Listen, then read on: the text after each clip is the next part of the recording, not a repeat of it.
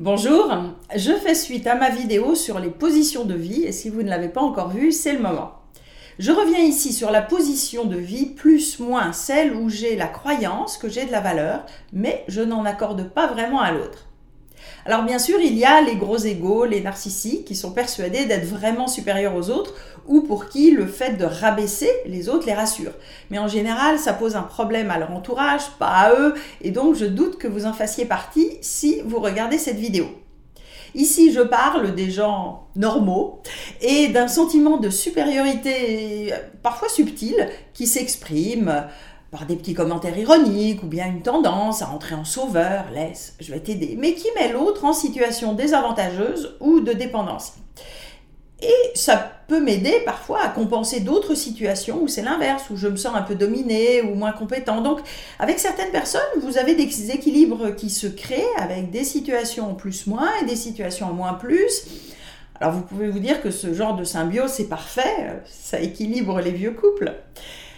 Mais ce sont des jeux de pouvoir et cela peut masquer des petites blessures de l'ego qui s'accumulent et s'aigrissent.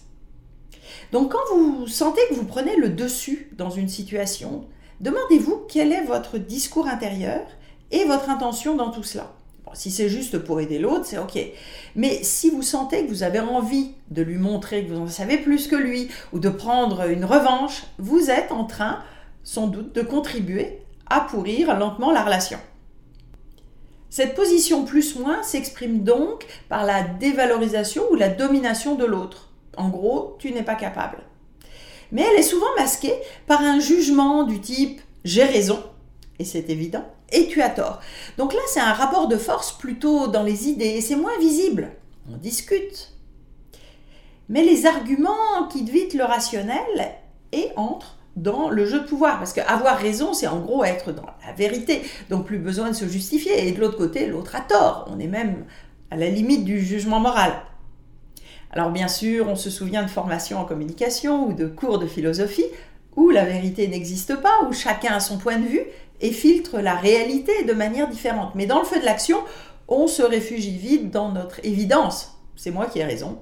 Et plus question de discuter. Même si cela mène au conflit, ce qui est parfois désagréable, cette stratégie d'attaque a des bénéfices. Si c'est l'autre qui a tort, mon estime de moi-même est préservée. Pourquoi devrais-je changer, me remettre en cause Ça rejette la responsabilité du conflit sur l'autre. Et ça conforte mes croyances, ça me rassure et crée une illusion de sécurité, donc des croyances sur moi-même, je ne suis pas une girouette euh, qui change d'avis, euh, des croyances sur les autres, de toute façon, il ne comprend rien à rien, des croyances sur la vie. Si tu commences à céder, tu es foutu. Ou bien la vie est un jeu à somme nulle, si tu gagnes, je perds et vice-versa. Le problème, c'est que je passe en position plus-moins en espérant donc prendre le dessus, de pousser l'autre en moins-plus, où il va céder, comprendre, admettre que j'ai raison. Mais ça ne fonctionne pas souvent. En général, l'autre résiste, va aussi rentrer en plus-moins pour vous prouver qu'il a raison. Donc, escalade et guerre de coq. Or, être convaincu d'avoir raison n'est pas une question de vérité, mais d'opinion et de croyance. Et si nous sommes tous les deux persuadés d'avoir raison, c'est sans doute en toute bonne foi, pour lui et pour moi.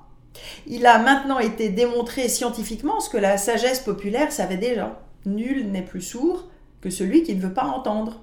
Et ce que nous ne voulons pas entendre, c'est ce qui est contraire à nos croyances.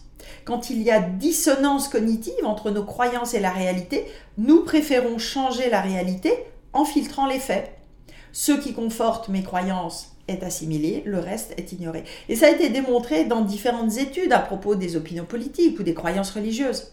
Notre cortex préfrontal bloque les informations désagréables qui remettraient en cause nos points de vue et nous gardons de manière inconsciente ce qui conforte nos croyances. Donc en gros, notre cerveau préfère l'ignorance volontaire au conflit intérieur.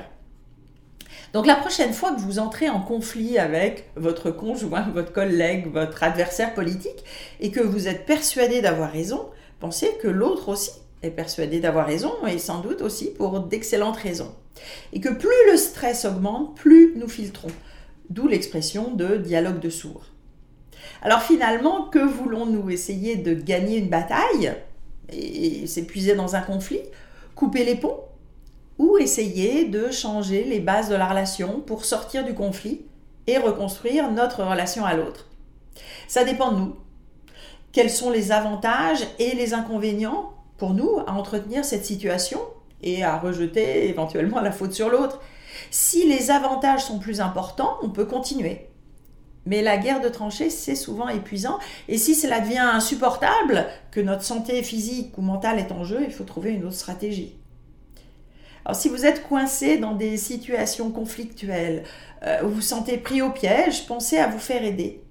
J'espère que cette vidéo vous aura donné envie de développer votre compréhension de vous-même et des autres pour développer des relations plus riches. Si ces sujets vous intéressent, abonnez-vous maintenant à ma chaîne en activant les notifications pour être prévenu des prochaines vidéos. Et vous pouvez vous inscrire également à ma lettre d'inspiration mensuelle avec le lien sous cette vidéo. À bientôt!